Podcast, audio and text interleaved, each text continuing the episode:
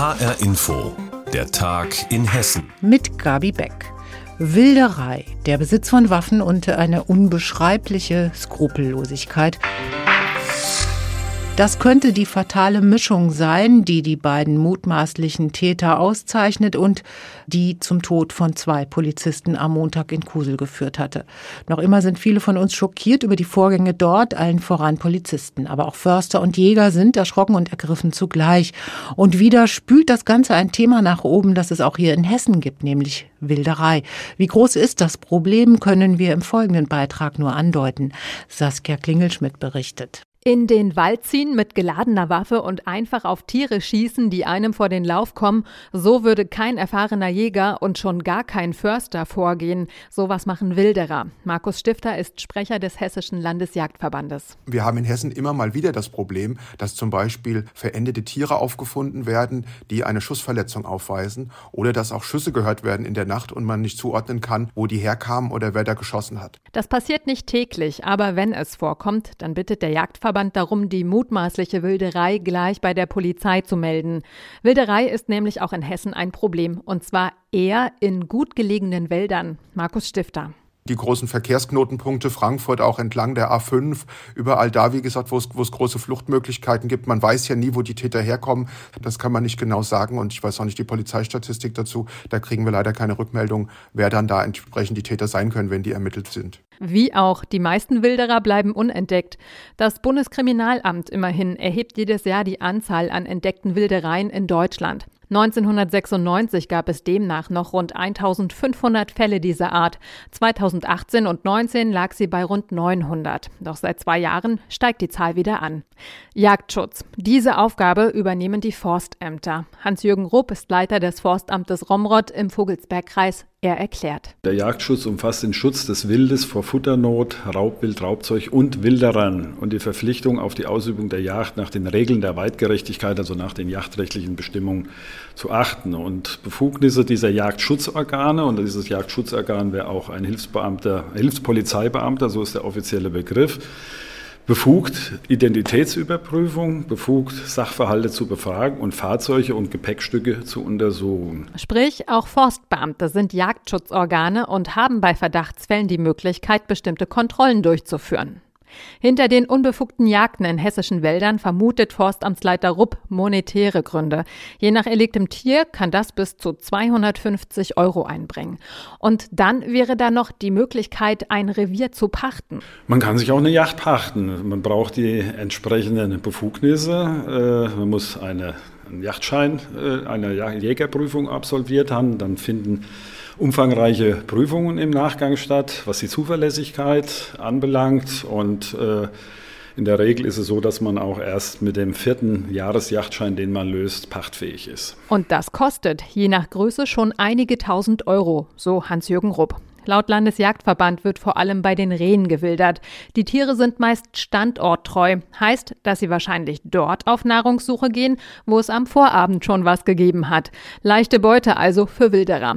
Doch wer sind diese Menschen? Markus Stifter vom Landesjagdverband. Es ist gar nicht so einfach, da eine konkrete Personengruppe zu benennen, die äh, dafür verantwortlich ist. Das kann also sehr vielschichtig sein. Es ist durchaus möglich, dass das Täter sind, die aus dem Ausland kommen. Es kann aber zum Beispiel auch sein, dass es in Einzelfällen mal Jugendliche sind, die zum Beispiel dann da mal mit einer, mit einer Waffe hantieren. Nun, im Fall der getöteten Polizisten aus Rheinland-Pfalz war es unter anderem ein Jäger, der seinen Waffenschein schon vorher entzogen bekommen hatte. Nähere Hintergründe untersucht derzeit die Kriminalpolizei. Wilderei immer wieder auch ein Thema in Hessen. Saskia Klingelschmidt hat berichtet. Innerhalb eines Jahres ist Heizöl in Hessen um 52 Prozent teurer geworden, Erdgas sogar um 77 Prozent. Strom hat sich im Schnitt fast um 20 Prozent verteuert und für viele Menschen ist das einfach nicht mehr zu bezahlen. Dazu kommt noch, immer mehr Energieversorger gehen wegen der hohen Kosten pleite. Ihre Kunden müssen zu anderen Anbietern wechseln, was auch nicht billiger ist. Und deswegen hat das Kabinett heute beraten, ob es einen Heizkosten Zuschuss für bestimmte Haushalte und Personen geben soll. Ein Tropfen auf den heißen Stein für Studenten zum Beispiel, sagt Ursula Mayer. Sie hat Studenten getroffen. Stefanie Albecker wohnt in Frankfurt in einer Studenten-WG. Wenn die 28-Jährige mit ihren beiden Mitbewohnern abends zusammensitzt, sprechen die drei immer öfter auch darüber, wie sie die eigenen vier Wände warm bekommen.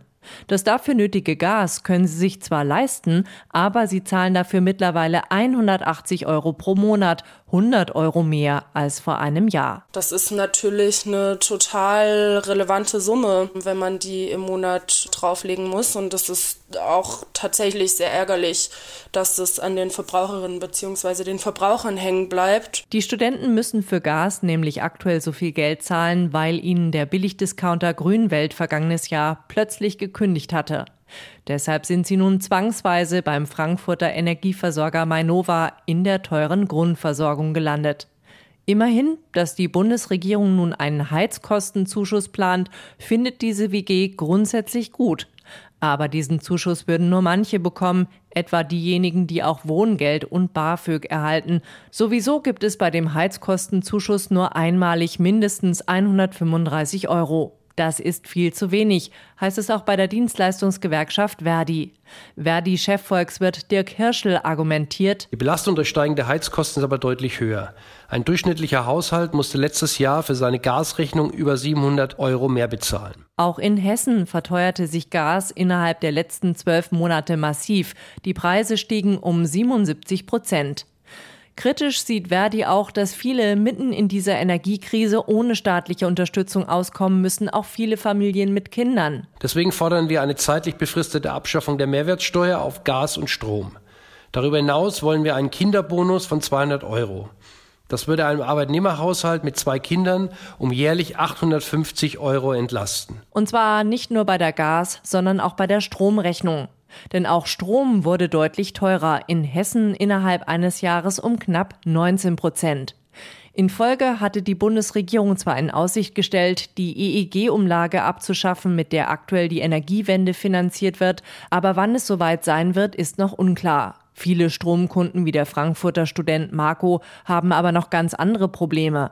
Auch Marco wurde von seinem alten Energieversorger einfach rausgeworfen. Ich habe Anfang Januar das Kündigungsschreiben bekommen. Da wurde mir mitgeteilt, dass die Stromlieferung eingestellt wird und der Vertrag gekündigt ist. Zwar springen in der Regel die Grundversorger ein, aber sie haben für die Kunden in Not neue Tarife eingeführt.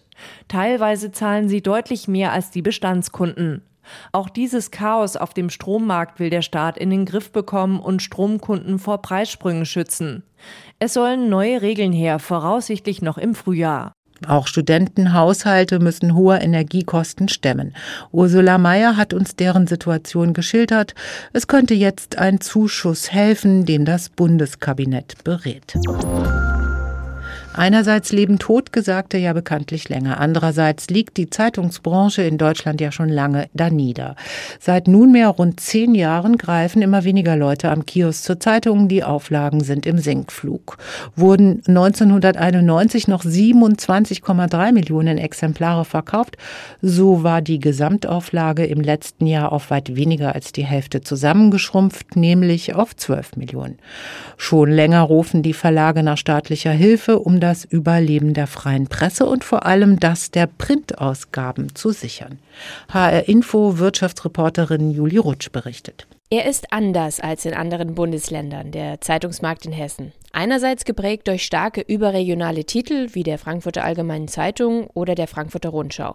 Gleichzeitig ist der ländliche Raum geprägt von vielen lokalen Blättern. Ein Ergebnis ist zum Beispiel, dass es noch in vielen Landkreisen tatsächlich zwei Zeitungen gibt für die Leserinnen und Leser. Auch das äh, ist in manch anderen Bundesländern nicht mehr der Fall. Sagt Mika Beuster. Er ist Lokaljournalist, leitet die Tagesredaktion des Wallburger Tagesblatts und ist stellvertretender Bundesvorsitzender des Deutschen Journalistenverbandes.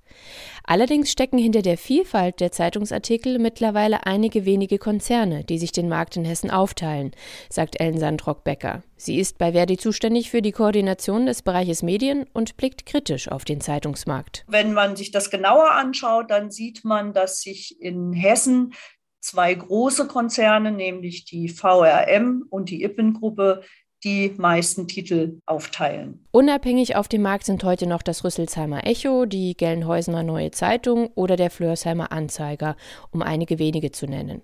Eine aktuelle Übersicht darüber gibt es aber nicht. Auch wer sich die Verkaufszahlen genau anschauen will, geht leer aus. Es gibt keine Statistik über die Auflagen in Hessen. Eine Anfrage der SPD im Hessischen Landtag von 2019 spricht von 666.000 Zeitungen, die täglich in Hessen verbreitet werden.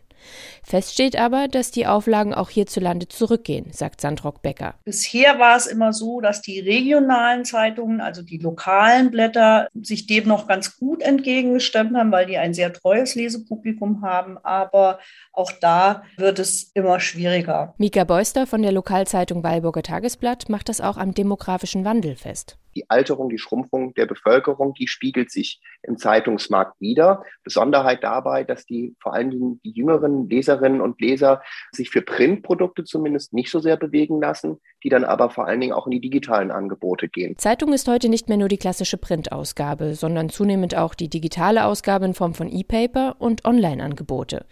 Die Liebe, die treue Leser ihrer Printausgabe gegenüberbringen, ist aber mit nichts vergleichbar. Dieses haptische, die Zeitung anzufassen, das ist für viele Leserinnen und Leser doch noch ein Wert an sich, dass man morgens beim Frühstück die Zeitung hat. Der eine Teil, der Sportteil wandert vielleicht an die eine Ecke des Frühstückstisch, der andere Teil auf die andere. Corona hat allerdings auch hier wie eine Art Brandbeschleuniger gewirkt.